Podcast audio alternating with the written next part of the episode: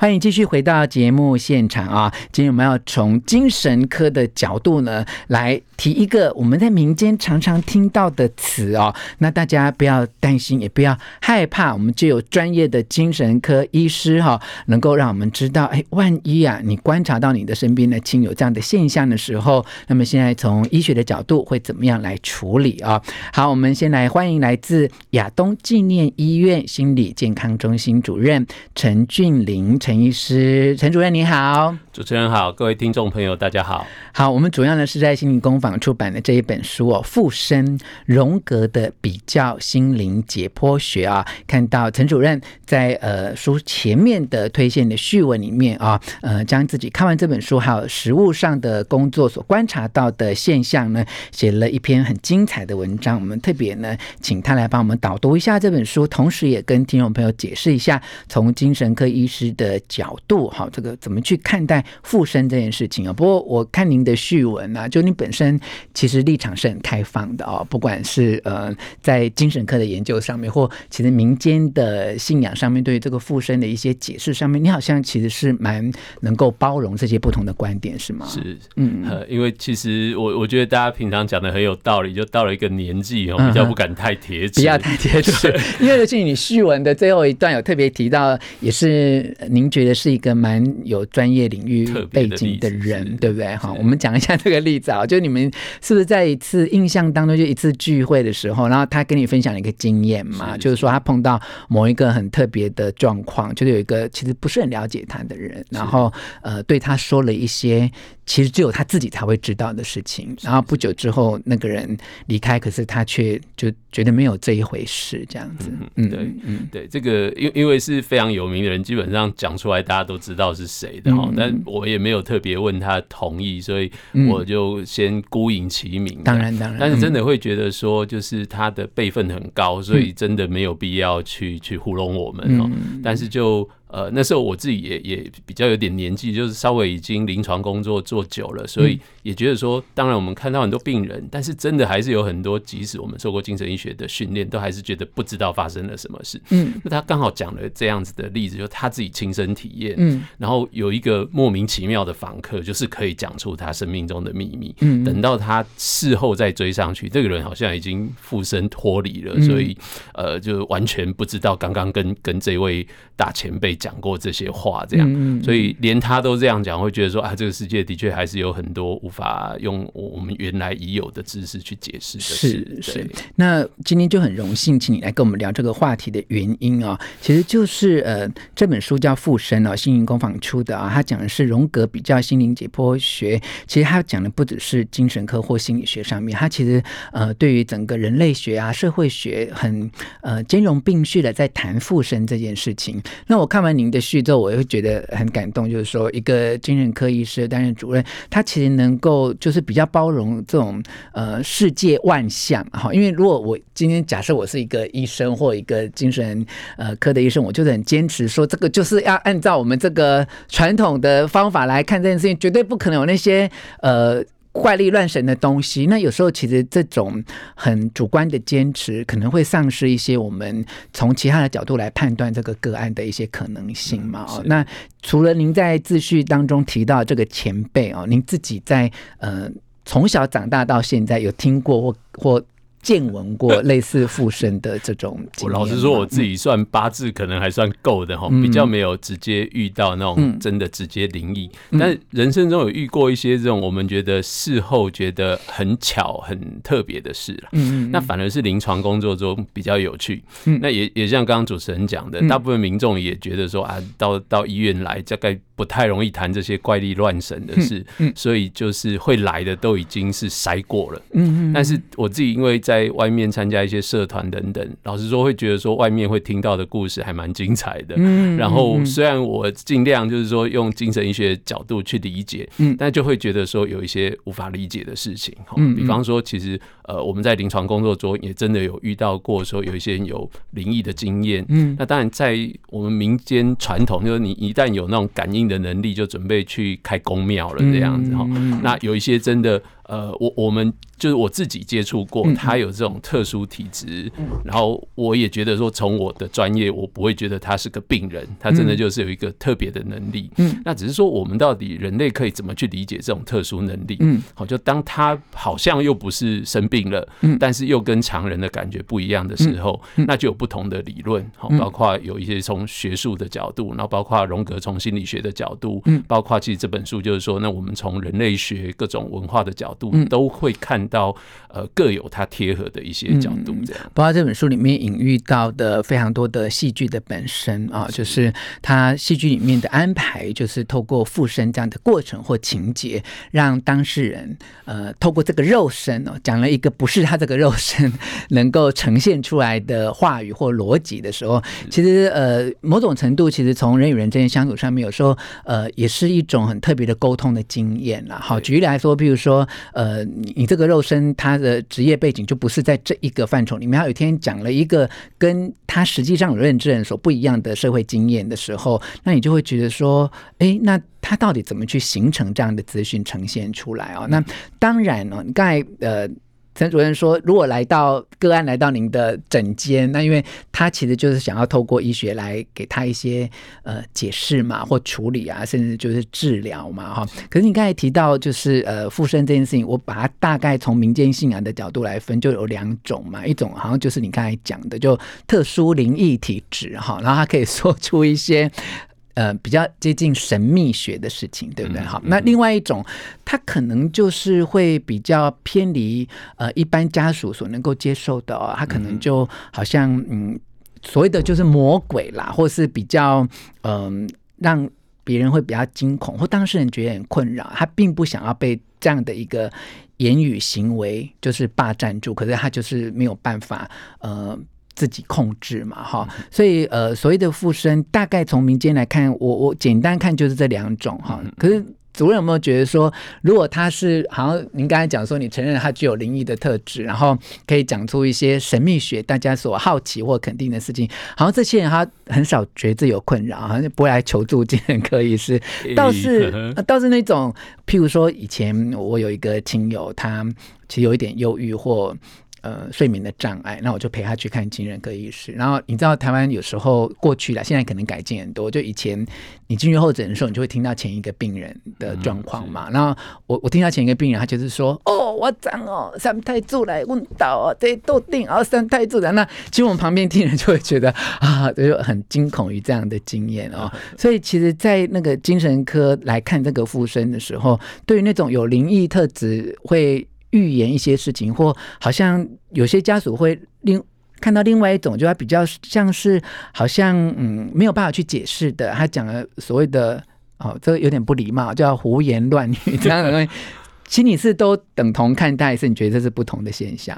嗯，我我们其实如果可以分的话，会分到三个大的项目。哦，一个是真的有病的，但是看起来像附身这样。哦，那另外一个那个附身，我会觉得说，我们像是在心理学或者在象征意义上哦是有意义，但是不见得是灵异的。嗯，跟真的有一些，我觉得到这里为止，我也不知道怎么谈的这样子哈。那呃，我我先回到这个比较疾病特质的这样子哈，其实。我们也不会只用一个症状来论断这个人，嗯，那通常是觉得说他有这个现象以后，发现他整个生活已经崩毁掉，嗯，所以老实说，真的我们会在像视觉失调等等的遇到这样子的人，好生病了，他只是呃那个幻觉妄想之一是这个附身，嗯，那这个其实在医学上还是知道他是病人的部分。嗯嗯，好。好，陈主任刚才从呃您自己的经验，从精神科医师的角度来看，就所谓的附身可能有三种，再跟听众朋友归纳一下这三种。我稍微。切成三大类的话，嗯，嗯，第一类其实真的是精神方面有疾病，嗯，所以大家可能听过像视觉失调症啊、妄想症，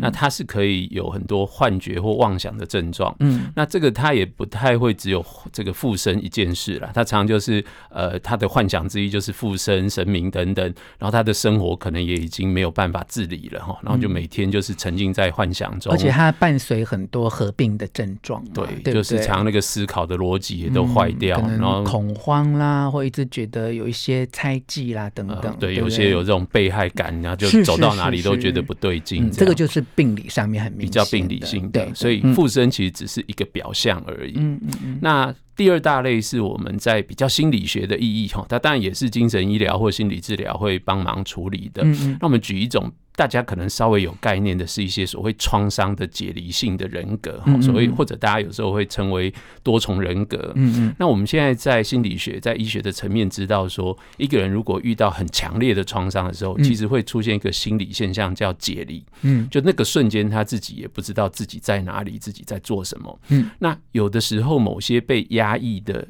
念头或意念会在心灵里面。打个结出来哈，就它形成一个集团，嗯、所以我们叫做情节，就是荣格的学派里面特别称这个是情节。那你可以想象说，这个情节有时候发展的大的时候，就变成一个我们叫次人格。嗯，所以大家可能看电影那种比较戏剧化，就本来是 A，结果这个在某些时间它就跳成 B，而且 B 跟 A 的。呃，个性非常不同。嗯，那我们在门诊真的偶尔就会遇到说，那大部分真的是童年有过一些创伤经验的，所以他本来可能是一个很柔弱的个性，但是在门诊里面可能就突然变身，然后变成一个很强悍、很凶狠的这样。那我们在心理学的理解是说，他其实也不是说故意假装或什么，是我们的潜意识本身就会让某一些意念自己转换过去，嗯，然后甚至强烈到他自己是没有办法，就是主人格是意识不到，嗯，那很有趣。去的时候，在心理学里面，常常那个呃被压抑的人格自己跑出来变次人格，嗯，所以像刚刚我们讲的那个典型，就是说他本身是比较脆弱、比较受害的，嗯，结果他在。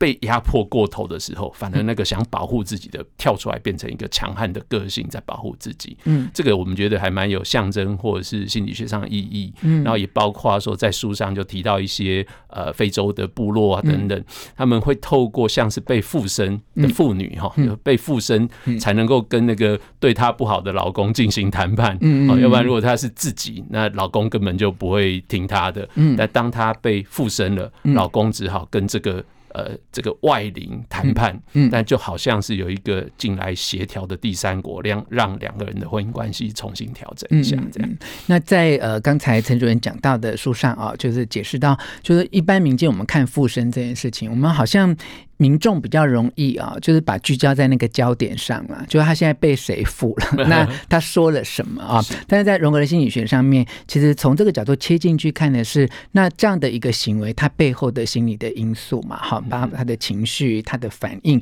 甚至在呃，如果是要做呃从精神科或心理上面做治疗的话，主要也是在看说，哎，这个人他的呃，简单讲就是他的起心动念，还有什么样的压抑的状况，他的什么样的动机导致他呈现出。跟他日常不一样的这种人格跟行为来是，嗯，对，因为我们从这个角度来看，会有两个面向，一个是他为什么不能当他自己，自己，然后另外一个是为什么要另外一个什么样的角色？好像刚刚刚主持人讲的说，为什么是这个邪灵，或者在台湾其实民间也非常丰富，为什么是济公而不是三太子？为什么是这个哪个神灵等等？所以他一方面是自己。的什么角色在这个社会中被压抑了？是另外一个，就是他需要什么样的能量进来？嗯、我们如果这样来比喻的话，嗯、对。那我在插播就比较呃无厘头的，呃、就是说，那不管他负的是呃济公或三太子嘛，就是说，如果他讲出来的话，哈，就像你刚才讲，他真的准确讲出这个人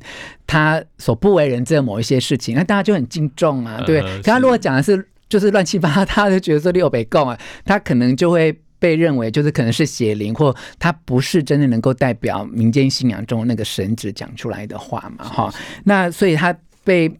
他的亲友对待的方式就不一样。是是 对，好，那呃，刚才主任还有说有第三类，对不对？第三类是我们真的也很难判断他究竟怎么回事。这个真的就是我我觉得从医师的角度不知道怎么讲的哈。那大概就会、嗯、我们在临床是这样了哈，因为当。呃，这个病人，尤其通常是家属觉得担心，把他送来，然后讲了一些比较特别的经验的时候，跟宗教啊，跟这种呃灵异的有关的经验的时候，我们会拜托家属。或者是如果他有在参教宗教团体，嗯，可不可以请教一下他们那个背后的团体，嗯，怎么看待这件事情？嗯，比方他的师傅都觉得，哎，他这个境界越来越高了，哦，那我们医师也就没什么好说的。嗯，那但是反过来，其实很多时候家人会带来，是因为他根本也没有在做什么修行，忽然就得到神通，这也很怪嘛，哈。就是我刚才讲的第二种啊，就他神通都不准，就是、对，又不准。我们常开玩笑说，啊，他讲的数字如果签得中，你就不要带他来了。这样对对对。嗯、那反过来是说，如果他在那个他自己所属的宗教团体都觉得担心，我们其实也遇到很多，就是他的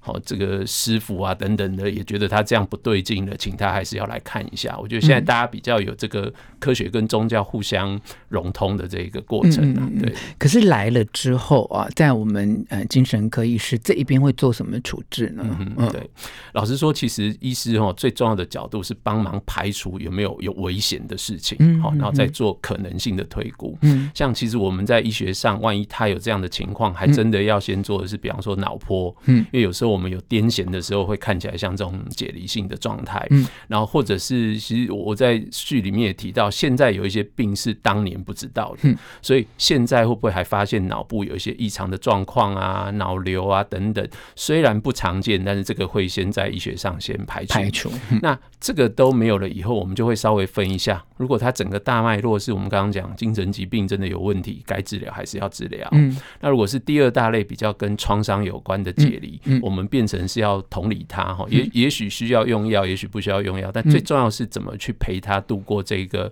创伤富裕的过程，他就比较像是长期心理治疗的。那如果问一问，连我们都觉得实在难以置评，是只好就是尊重他有这个特殊的状况了。我我自己。就是做了十几二十年，也只遇过两三个。就是我觉得宗教上真的超过我能评论，所以只能好像就是大家互相交流经验这样子。嗯，对。其实我觉得看当事人跟他的亲友，就是对这件事情的困扰度嘛。他如果来找医生，他只是想要鉴别哈。他如果觉得没什么困扰，他只是想要鉴别到底自己是精神上面出了错乱，还是自己真的有神通的能力。如果只是鉴别，那就鉴别了哈。可是如果已经是真正困扰到的话，譬如说。你刚才讲的，呃，其实这种危险性有时候也不只是什么老牛老婆，因为有些他是呃会无法控制自己的行为，去做出伤害自己或伤害周遭家人的事情，那这个可能就真的需要很专业的介入来呃避免这些不幸的发生啊。好，那我们休息一下，等一下